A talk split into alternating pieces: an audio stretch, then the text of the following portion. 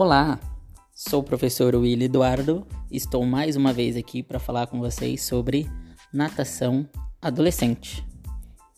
Não esqueçam de usar a hashtag natação de quarta adolescentes para acompanhar os textos e também os áudios sobre essa natação pouco vista ou pouco conhecida por nós profissionais da educação física.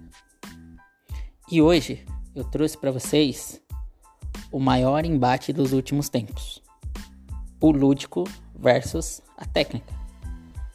O lúdico que vem ganhando muito espaço na natação, principalmente com a natação infantil, mas também ganhando mais corpo que conhecimento com os adolescentes e até mesmo com os adultos, mas também tem um lado tecnicista, onde o pessoal prefere ainda manter a técnica do que trabalhar isso de forma lúdica. E eu trouxe para vocês algumas informações, alguns passos para que você consiga trabalhar com o lúdico e com a técnica. Para isso, o lúdico precisa alcançar e obter um objetivo, não pura e simplesmente passar a brincadeira, o lúdico, trabalhar a ludicidade sem um porquê, sem um objetivo. Eu posso usar o lúdico para ensinar um determinado movimento ou até mesmo para o aluno vivenciar aquele novo movimento ou técnica. Tudo isso sem possuir uma finalidade imediata, ou seja, o aluno não precisa aprender aquela técnica logo de cara através do seu lúdico ou através da sua brincadeira. Com o passar do tempo, ele vai associar aquele movimento ou aquela brincadeira com o movimento que ele precisa fazer na natação. Contudo, devemos desenvolver o ser humano de uma forma global. Mas para isso, a dica que eu dou para vocês é sempre trabalhar com emoções, com sensações, com a afetividade. Ou seja, as atividades precisam provocar prazer, satisfação, liberar sensações e emoções positivas.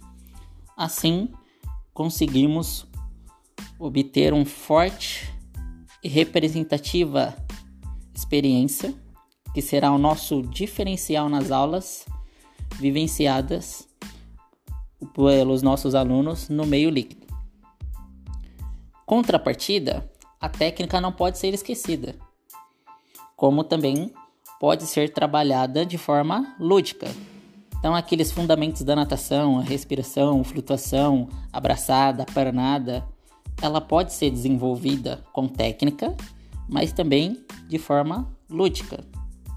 Seja o seu aluno iniciante, intermediário ou até aquele aluno já avançado, a aprendizagem dele não vai mudar os nados, o crawl, costas, o peito, o borboleta, o medley, que às vezes a gente esquece de passar. Então isso não vai atrapalhar ele. O aperfeiçoamento, o refinamento da técnica dele através de uma brincadeira, de um, um jogo, um desafio, vai ser muito utilizado. A correção dos movimentos também. O trabalho de velocidade, de resistência, que os adolescentes são bem resistentes contra isso então dá para ser trabalhado a técnica trabalhando o lúdico. Quer ver alguns exemplos? Eu gosto de três tipos de jogos: os jogos de tabuleiro, os jogos de estafeta e os desafios. Jogo de tabuleiro, William. Como é que funciona isso?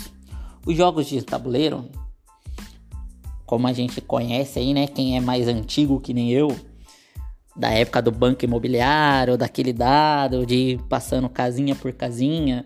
Você pode montar isso num EVA ou numa cartolina, se você quiser, ou até mesmo na sua lousa, onde cada quadradinho vai ser um exercício ou um movimento da natação. Aí vai depender da sua criatividade, da sua inovação com a, com a aula, onde o aluno vai jogar o dado e a casa que ele cair representa aquele estímulo ou aquele movimento. Se é um aluno iniciante que não sabe fazer aquele determinado movimento, é a hora de ele vivenciar. Lembra lá que eu falei lá no comecinho que pode ser usado para vivência, para aprendizagem, sem teoricamente obrigar o aluno a fazer aquele determinado movimento, sem a finalidade imediata. Deixa ele experimentar. É a oportunidade dele através de uma brincadeira realizar aquele exercício que ele nunca fez.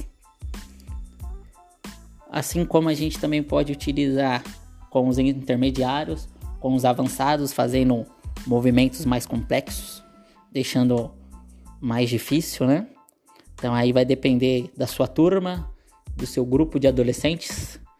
Então você precisa conhecê-lo mais a fundo para saber o que ele consegue e o que ele não consegue e também deixar a intensidade um pouco mais elevada ou menos de acordo com o seu nível de natação. Então, jogos de tabuleiro eu gosto bastante por causa disso. Desenvolve a criatividade, trabalha o lado cognitivo, tem a expectativa, a ansiedade de ver o que, que vai cair, tem a sorte, né? Como jogo dado, então dá para se trabalhar de várias formas aí, lúdica, mas também sem deixar a técnica de lado. Os jogos de estafeta, que eu gosto bastante, quem é da escola, se você que está ouvindo trabalha em escola também vai, vai saber como trabalhar as estafetas, onde a gente separa por grupos ou em duplas onde pode ser uma estafeta competitiva e cooperativa. O que seria uma estafeta competitiva? Então, um grupo vai tentar fazer os, os exercícios ou o movimento que você vai pré-estabelecer e terminar aquela tarefa antes do outro grupo. Então, uma competição. Aí você pode trabalhar o deslocamento, a interação, né? o trabalho em equipe, a estratégia, é, trabalhar velocidade ou resistência, já partindo para natação, aí vai depender muito da sua criatividade. Então você tem o poder de escolher o objetivo final da atividade, mas você usa a estafeta como ferramenta pedagógica para alcançar aquele determinado movimento ou exercício. Ou pode ser cooperativo. Então, ao invés de um disputar com o outro, quem não é tão competitivo assim, ou se sua turma não, não for muito de competir, você pode fazer uma cooperação, onde todos têm que fazer atividade para conseguir alcançar o objetivo. Então, cada um, no seu nível de natação, vai se ajudando para chegar no objetivo final. Então, para os alunos iniciantes ou aqueles alunos que não têm tanta técnica ainda, é bem interessante essa técnica para poder estimular os alunos a trabalharem de forma conjunta, né? Então, repetindo aí, trabalhando a interação, esse trabalho em equipe, porque a natação ela é individual, mas ela também pode ser grupo, duplas, a turma inteira. E você pode fazer também desafios, que pode ser individual, em duplas ou a turma inteira. Um exemplo que eu gosto bastante é a turma inteira precisa nadar tantos metros em um determinado tempo. Se todo mundo conseguir, o professor cai na água. Se não conseguir, todo mundo paga um castigo, uma prenda, faz um outro desafio.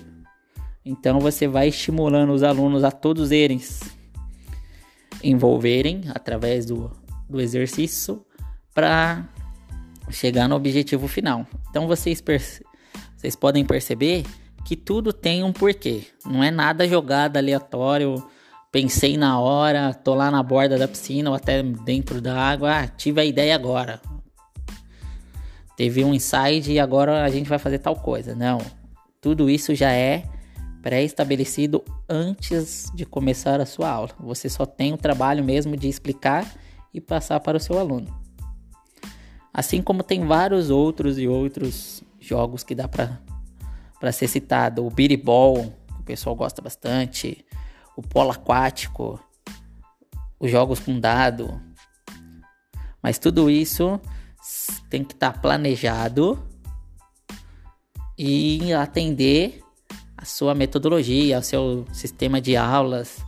Não é um negócio aleatório, igual eu falei, não é pensado na hora. Isso já é pré-estabelecido. Isso já é organizado. Então nunca fuja do seu planejamento.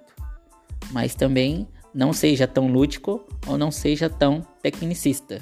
Os, os adolescentes gostam da inovação, da criatividade, essa interação, esse sistema de individual, em dupla, grupos, eles gostam bastante. Tudo isso vai motivando, vai atraindo mais e mais alunos para dentro da sua piscina. Seja uma piscina na academia, de um clube, de uma prefeitura, são estratégias que a gente utiliza para atrair e chamar a atenção dos nossos alunos. Então, tudo isso é muito válido. Então, se você aí tem dúvida de como trabalhar com os adolescentes usando o lúdico, não músicas, não brincadeiras tão infantis, brincadeiras de acordo com a idade deles, com mais desafio, com mais disputa, seja competitivo ou cooperativo, dependendo do seu grupo de alunos, você pode usar sem moderação o seu lúdico, mas também você pode usar isso como estratégia para passar a técnica correta e a correção dos nados com seus alunos. Então eu diria que eu trabalho o lúdico e a técnica ao mesmo tempo, mas eu uso do lúdico como ferramenta para estimular e melhorar a técnica, não um negócio individual. Tudo também planejado. Além do marketing, você posta isso nas suas redes sociais e vai vendo que outros alunos, outros professores vão gostar dessa sua ferramenta, da sua maneira de dar aula para atrair a atenção e a motivação com seus alunos. Espero que vocês tenham gostado. Esse foi mais um podcast Natação Adolescente. Não deixem de seguir nas redes sociais com a hashtag Natação de Quarta Adolescentes. E também eu, professor William Eduardo. Estou no Instagram, estou no LinkedIn e também no Facebook. Só digitar lá William Eduardo e me acompanhar. Seguirei todos de volta e estou aberto para tirar dúvidas, ideias e também para a gente trocar bastante experiência juntos aí. Um forte abraço e até semana que vem.